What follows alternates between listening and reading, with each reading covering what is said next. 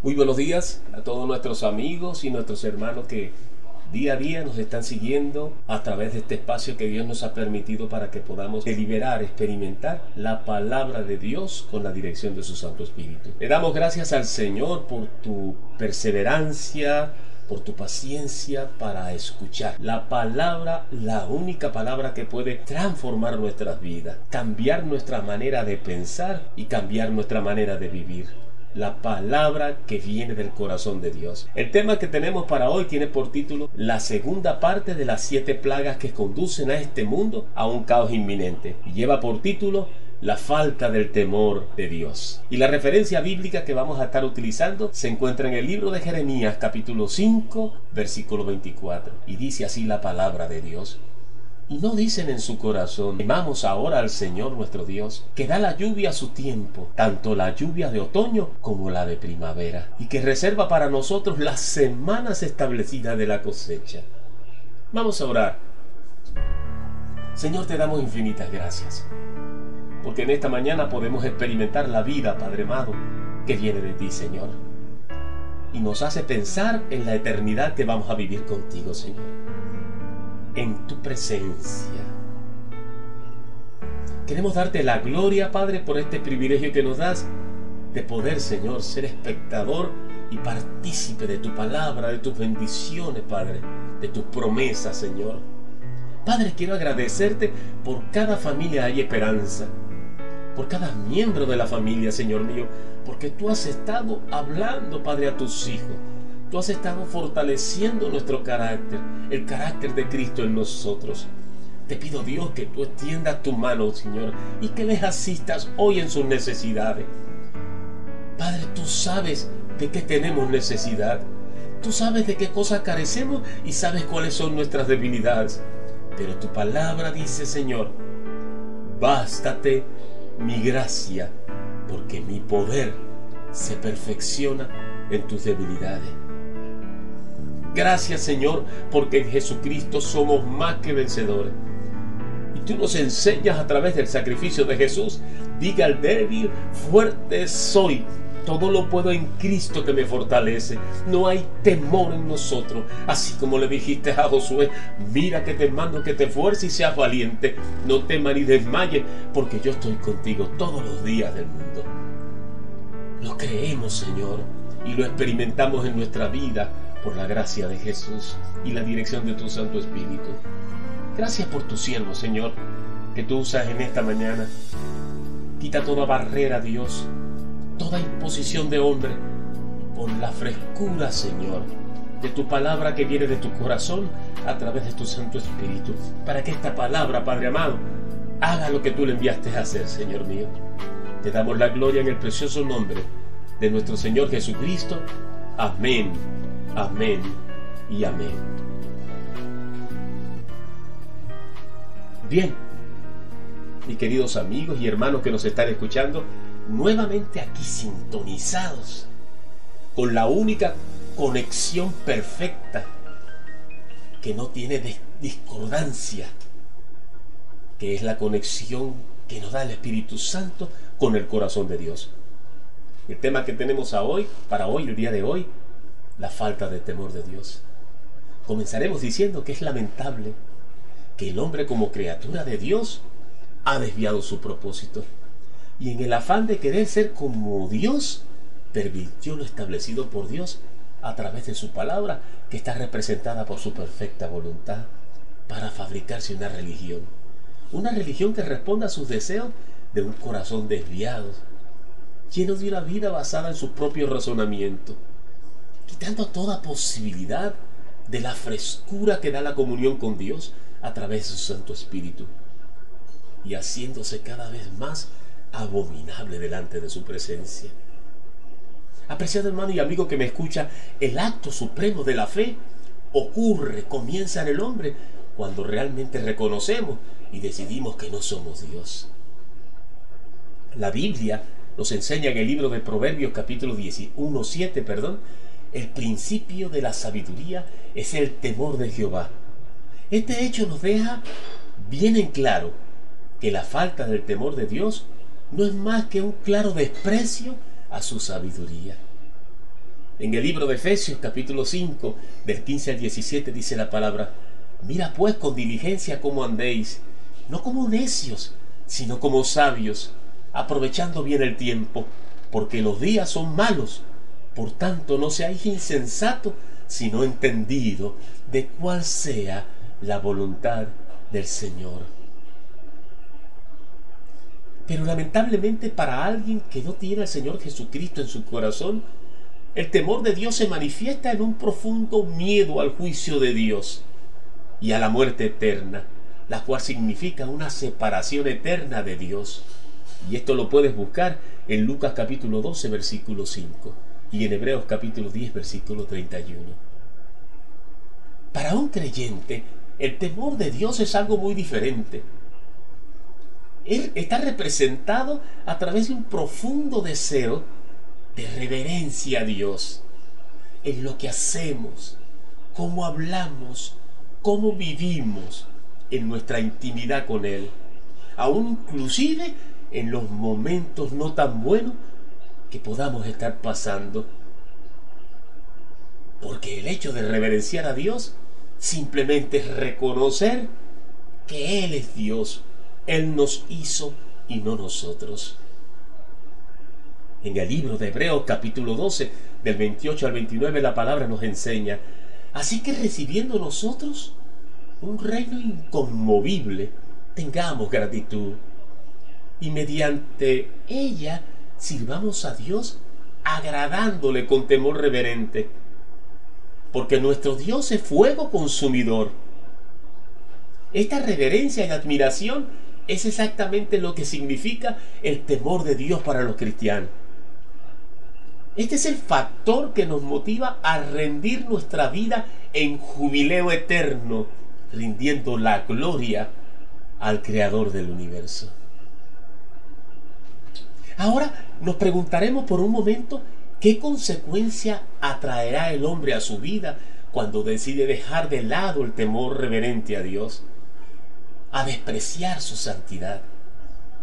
En el libro de Romanos capítulo 3 del, 11, del 13 al 17, la palabra nos enseña, sepulcro abierto es su garganta, con su lengua engañan, veneno de áspides hay debajo de sus labios. Su boca está llena de maldición y de amargura. Sus pies se apresuran para derramar sangre. Quebranto y desventura hay en sus caminos y no conocerán camino de paz. Veamos a través de la palabra de Dios un ejemplo cuando hay una manifestación de un temor equivocado. En el libro de Números capítulo 14, versículo del 1 al 4, dice la palabra del Señor. Entonces toda la congregación, cuando el pueblo de Israel fue a inspeccionar la tierra prometida, dice así, entonces toda la congregación gritó y dio voces y el pueblo lloró aquella noche. Y se quejaron contra Moisés y contra Aarón todos los hijos de Israel. Y le dijo toda la multitud, Ojalá muriéramos en la tierra de Egipto. O en este desierto, ojalá muriéramos. ¿Y por qué nos trae el Eterno a esta tierra para caer a espada? Y que nuestras mujeres y nuestros niños sean por presa. ¿No nos sería mejor volvernos a Egipto? Y decían el uno al otro, designemos un capitán y volvamos a Egipto. El pueblo perdió el norte de Dios. Se llenó de un temor equivocado por ver la manifestación física de aquello que los superaba, pero se olvidaron de lo que Dios le había hablado. Y lo que Dios habla es palabra de sabiduría, y la pusieron en menos y actuaron conforme a su mezquino corazón. Y eso trajo consecuencias para su vida esa generación no pudo entrar a la tierra prometida. En la Biblia encontramos este ejemplo del tipo de miedo nocivo. Cuando los israelitas estaban a punto de entrar a esa tierra que ya Dios se le había dado, era una tierra que Dios le había prometido. Diez de los doce espías enviados a reconocer el territorio, volvieron con un reporte pesimista, lleno de temor, de imposibilidades, dejando de lado la voluntad de Dios, que está representada por su sabiduría. Esto fue tan desalentador, tan multiplicador, que el pueblo se llenó de miedo, un profundo miedo y desánimo, al punto de querer rebelarse contra la autoridad de Dios que estaba representada por Moisés y regresar otra vez a su condición antigua, a la condición de esclavitud, a regresar a Egipto. ¿No te parece, no se parece este hecho mucho a la vida del hombre en este mundo de hoy? Reflejando en los rápidos pies de aquellos que actúan de espaldas a Dios, de aquellos que derraman sangre inocente por apoyar aberraciones como el aborto, que se desbordan tras su perverso corazón al hacer y aprobar las cosas que son abominables delante de los ojos de Dios, dándole la espalda a Dios y despreciando su sabiduría. Apreciado amigo y hermano que me escucha, donde no hay temor de Dios no hay límites para el pecado. Donde no hay temor de Dios no hay límites para la aberración.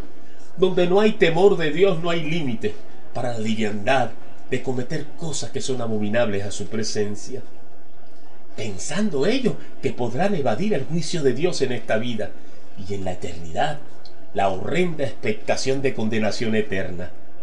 En el libro de Hebreo es traducido como Sif, Yak, Makab, Rihab, una anticipación de miedo que provoca la incertidumbre de algo malo que está por ocurrir en un futuro inmediato en aquellos que viven en tinieblas sin temor de Dios. Y esto lo podemos notar dentro y fuera de la iglesia de Cristo, sin santidad. La santidad es un llamado, no es igual a la pureza ni a la perfección. La pureza y la perfección es un proceso por el cual todos tenemos que pasar por la gracia de nuestro Señor Jesucristo. Pero la santidad es un llamado, es un estilo de vida, es rendirse a Dios. Cuando las cosas son hechas santas, apreciado amigo y hermano que me escucha, son consagradas. Son separadas para ser puras y conducidas por el camino hacia la perfección. El Señor nos enseña en el libro de Romanos capítulo 1.1, Pablo, siervo de Jesucristo, llamado a ser apóstol, apartado para el Evangelio de Dios. Esto habla del llamado a vivir en santidad y reflejar la pureza que está contenida en quien llama y debe trascender y desarrollarse en la medida que establezcamos esa íntima relación sincera, personal con Dios a través de su Santo Espíritu. En el libro de Filipenses capítulo 1.6 la palabra nos enseña estando persuadido de esto, que el que comenzó la obra en vosotros, la perfeccionará hasta el día de Jesucristo. Yo no sé qué momentos difíciles estás pasando. Yo no sé qué situación te está llevando a un momento de crisis. Déjame decirte algo. Que si has recibido a Jesús en tu corazón, si has puesto tu confianza en Él, la palabra del Señor Jesucristo te dice, no temas porque mi obra será completada en ti, dice el Señor. La Biblia nos enseña en el libro de Proverbios 1.7 que el principio de toda sabiduría, de la sabiduría, es el temor a Jehová. Y este hecho nos muestra que la falta de temor no es más que un claro desprecio a la sabiduría de Dios. Hay gente en este mundo que aunque adopte una postura física de una santidad aparente, con sus hechos, con sus labios, con sus obras, con sus pensamientos, viven despreciando a Dios. Es tiempo de rectificar. Apreciado hermano y amigo que me escucha, a lo mejor estás viviendo estos momentos, pero es tiempo de rectificar, es tiempo de gracia. La palabra de Dios nos enseña en Isaías 55, del 6 al 11, buscad a Jehová mientras pueda ser hallado, llamadle en tanto esté cercano. Deje el impío su camino y el hombre inicuo sus pensamientos, y vuélvase a Jehová. el cual tendrá de él misericordia, y al Dios nuestro, el cual será amplio en perdonar. Porque así te dice Señor en esta mañana y está escrito en su palabra. Porque mis pensamientos no son vuestros pensamientos, ni vuestros caminos, dijo Jehová. Como son más altos los cielos que la tierra, así son mis caminos, más altos que vuestros caminos, y mis pensamientos más que vuestros pensamientos. Porque como desciende de los cielos la lluvia y la nieve, y no vuelve allá, sino que riega la tierra, y la hace germinar y producir, y da semilla al que siembra y pan al que come. Así es mi palabra que sale de mi boca.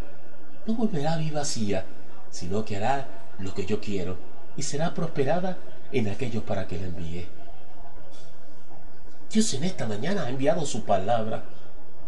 Permite que esa palabra pueda producir ese fruto abundante que Dios decreta en su palabra.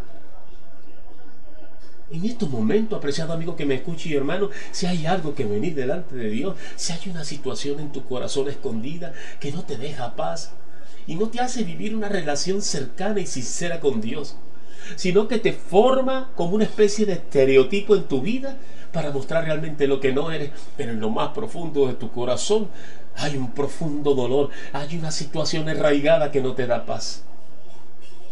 Ven al Señor, es tiempo de rectificar. Y para ti, amigo, que quizás no has tenido ese encuentro con Jesucristo, es tiempo de rectificar, es tiempo de hacer un alto en tu camino y decirle, Señor, que esa lluvia que tú has derramado hoy verdaderamente penetre en mi corazón, Señor. Te abro mi corazón y te acepto, Dios mío Jesús, como mi único Señor y Salvador. Sé que viniste a morir en esa cruz para llevar a mí todas mis culpas y mis pecados sana mi alma, limpia mi corazón, transforma mis pensamientos y lléname de la sabiduría que trae el temor, Señor, tuyo, Padre amado. Te doy infinitas gracias, Señor, en el nombre precioso de Jesucristo. Amén, amén y amén.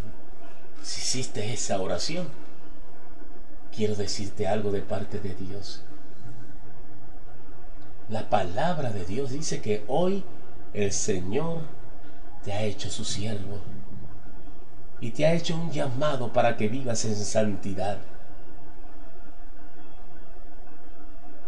Abraza la palabra de Dios, escudriña la palabra de Dios, pero por sobre todo comienza a establecer una relación cercana y estrecha con el Espíritu Santo en los momentos difíciles de tu vida, corre a la fuente y dile, Señor, líbrame de este mal. Recuérdate que la pureza y la perfección es un proceso, pero la santidad es un llamado.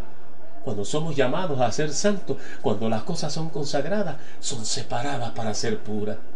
Ven a la fuente y dile, Señor, tu palabra lo dice y tu palabra te compromete tu palabra dice, Señor, que yo he sido consagrado, que yo he sido consagrada para ser separados, para ser puros y conducidas por el camino de la perfección. Guíame a través de tu Santo Espíritu para que tu obra se manifieste en mi vida y salga toda tiniebla de mi corazón y comience a alumbrar la luz de Cristo a través de mi ser. Que Señor te bendiga y que tu gracia la gracia de Dios te acompañe siempre.